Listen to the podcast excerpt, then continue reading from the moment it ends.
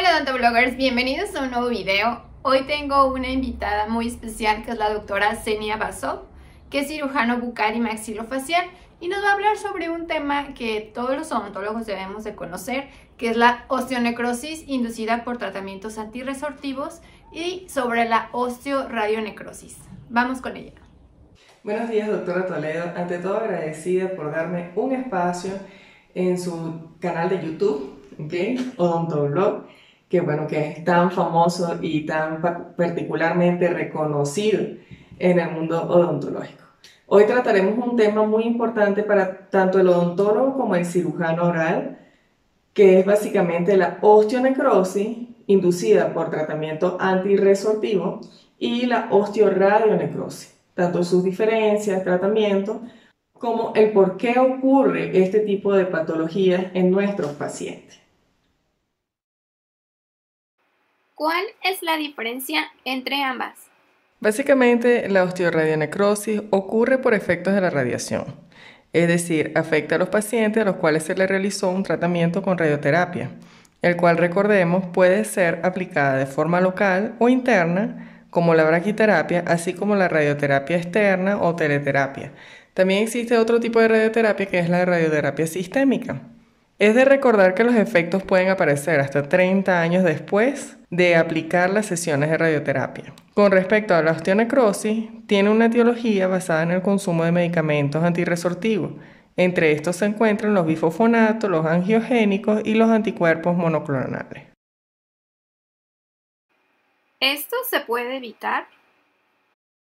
Efectivamente, no todos los pacientes que son expuestos a la radiación van a presentar osteoradionecrosis. Si recibimos a un paciente que ya recibió quimioterapia o radioterapia, lo primero que debemos realizar es una interconsulta médica en donde solicitemos que se nos indiquen los fármacos utilizados. Si se utilizó bifosfonatos, lo cual es común en metástasis, y la dosis de radiación. Si la dosis de radiación fue mayor a 6.000 RADS o 60 Gray, se corre el riesgo de que este paciente pueda padecer de osteoradionecrosis, aunque también pueden presentarse en dosis menores a 45 Gray o 4500 RADS. Este, otro de los factores que vamos a tomar en cuenta son etiologías sistémicas como la diabetes, consumo de tabaco alcohol, así como la edad.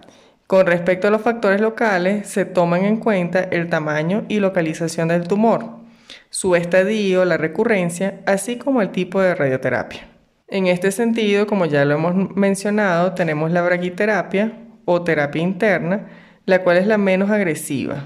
Se utilizan los aditamentos llamados implantes que se colocan en un sitio irradiar y este tiene un corto alcance, es decir, que requieren una menor cantidad de radiación y que va a estar localizado el efecto de la radiación sobre el órgano afectado por lo que sería el, tumor en este caso, ¿no? Por otro lado, la terapia externa utiliza la radiación procedente de un equipo generador situado a cierta distancia de la zona irradiar. Por último, la radioterapia sistémica, en la cual se administran los radiofármacos, como el yodo radioactivo.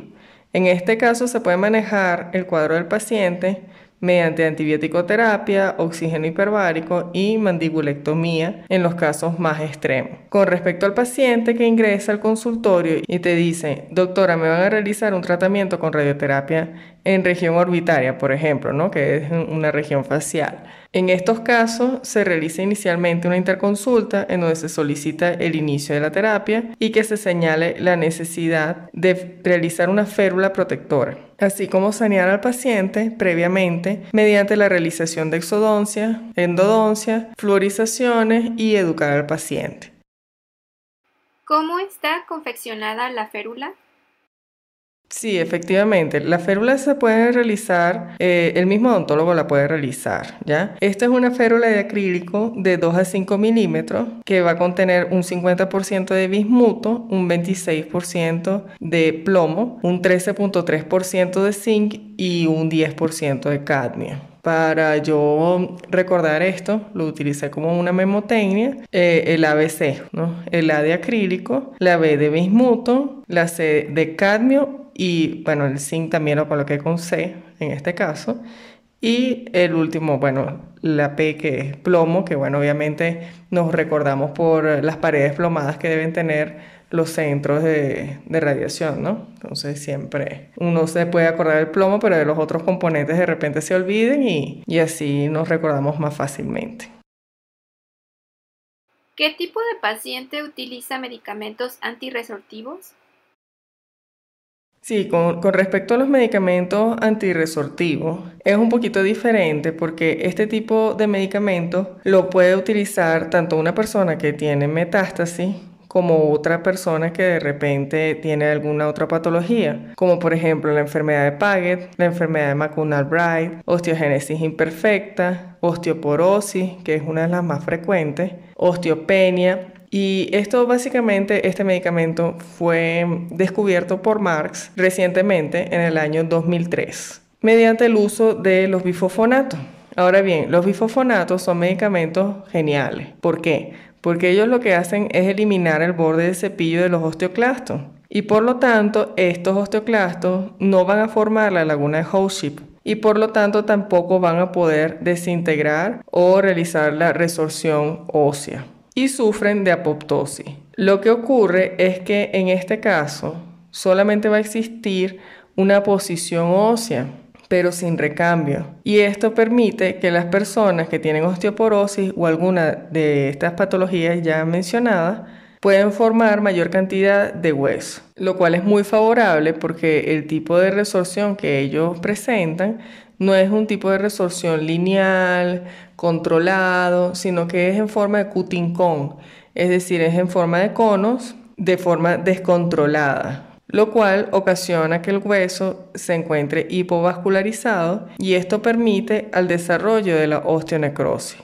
En el caso de los anticuerpos monoclonales, este va a actuar directamente sobre el sistema RANK y RANK ligando. Este sistema permite la formación del osteoclasto a partir de una célula pluripotencial. Los angiogénicos, por su parte, actúan inhibiendo los receptores de tirosina quinasa o uniéndose al factor de crecimiento del endotelio vascular. Pero en sí, todos tienen efectos similares porque eh, generan un hueso hipovascularizado con hipooxigenación, el cual ante un estímulo y a veces sin necesidad de este estímulo evita la cicatrización de los tejidos exponiéndose. Recordemos que en el caso de los bifosfonatos se acumula en el hueso y esto ocasiona a que, por ejemplo, un paciente que consumió bifosfonatos eh, por vía endovenosa, ¿no? que es una de las vías de administración, desde el año 1999 actualmente cada vez va a tener menor cantidad de osteoclastos disponibles para realizar la resorción ósea, ya que estos osteoclastos no van a sufrir de apoptosis inmediata, ¿no? sino que va a sufrir un grupo de osteoclastos de esta apoptosis inmediata y posteriormente otro grupo y así. ¿okay? Entonces sí existe resorción, pero cada vez menor. ¿Por qué ocurre en la mandíbula? Efectivamente, aparece en el área mandibular debido a que el recambio óseo que existe a nivel alveolar es muy acelerado. Este es 10 veces mayor que en la tibia y 5 veces más que en cualquier otra parte. Además, el tipo de hueso es mucho más compacto, por ejemplo, que en el maxilar. Y esto contribuye a una menor vascularización. ¿Se puede evitar la osteonecrosis? Sí se puede evitar la osteonecrosis mediante la realización previa del CTX, también conocido como beta cross labs. Este es un examen de laboratorio el cual mide la resorción y esto debido a que el CTX es un terminal el cual se encuentra ubicado en el colágeno. Recordemos que los osteoclastos, al realizar su resorción, liberan compuestos orgánicos e inorgánicos que conforman el hueso. Entre ellos tenemos al colágeno, el cual a su vez tiene terminales de CTX, los cuales se expresan en dicho examen. Si este examen da un resultado mayor a 150 picogramos sobre mililitro, existe un riesgo muy pequeño, pero si este es menor a 100, picogramos sobre mililitros, hay que advertir al paciente que el riesgo es muy alto, por lo cual es un paciente que no se deberían realizar procedimientos quirúrgicos sin antes realizar una interconsulta en donde se solicite un holiday, es decir, que se evalúa con el médico tratante la posibilidad de suspender el medicamento y volver a realizar el examen y posteriormente, si este posee valores aptos, realizar el tratamiento quirúrgico. ¿Cuál es el tratamiento de la osteonecrosis? Cuando ya está instaurada la osteonecrosis, eh, debemos diferenciar al paciente, es decir, en qué estadio se encuentra el paciente y dependiendo de esto, usualmente se va a manejar de forma interdisciplinaria con el cirujano maxilofacial y otras áreas. Recordemos que actualmente el eh, paciente se puede clasificar en paciente en riesgo cuando el paciente se encuentra bajo tratamiento pero sin ninguna sintomatología asociada. Entonces, en este caso, hablamos con el paciente, le damos las indicaciones, educamos al paciente de que siempre eh, cuando vaya un odontólogo, en caso de que no asista a la misma consulta, debe advertir que él está bajo tratamiento con bifosfonato. Eh, posteriormente está el estadio cero, en donde el paciente no tiene evidencia clínica necrosis, pero puede tener cambio en radiografía o sintomatología no específica. En este caso se debe realizar un manejo sistémico, incluyendo el uso de la medicación para el dolor y antibióticos. Ya en el estadio 1 hay una exposición de hueso necrótico o fístula, por lo que se van a realizar enjuagues con clorexina al 12%. Este, también hemos visto bastante favorable el uso de yodo con solución fisiológica. Esta clorexina al 12% también es con solución fisiológica. Lo colocas en una jeringa eh, y colocas a presión en el lugar de la osteonecrosis. Eso permite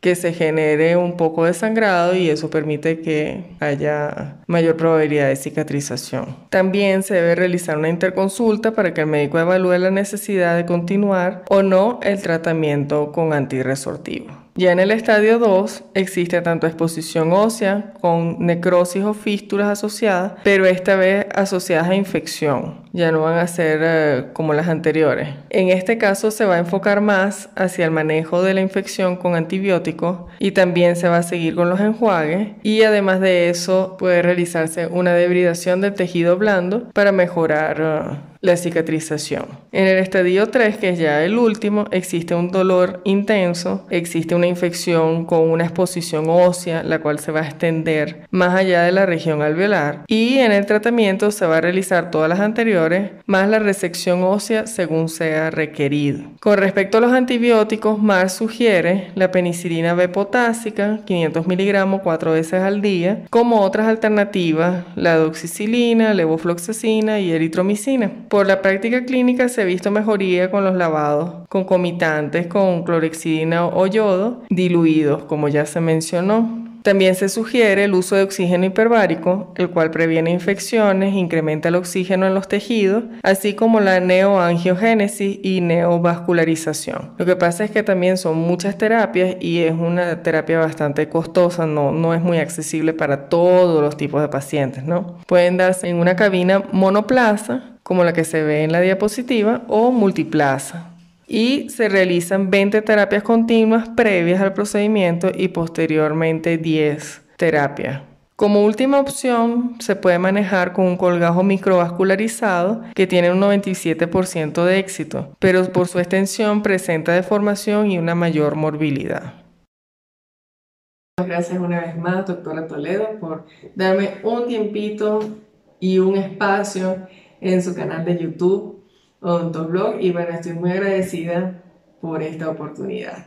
Un saludo muy grande y espero que les haya gustado. Muchas gracias a la doctora Basov. No olviden seguirla en sus redes sociales, en su Instagram que va a aparecer aquí abajo y que se suscriban a su canal de YouTube. También aparece aquí abajo porque ella también sube mucho contenido educativo, les va a servir a ustedes como estudiantes y odontólogos para que también la sigan en redes sociales y se suscriban a su canal. No olviden suscribirse aquí a Odontoblog MX, darle like, compartirlo, comentar, hagan todo lo que quieran hacer aquí y los espero hasta el próximo video. Adiós.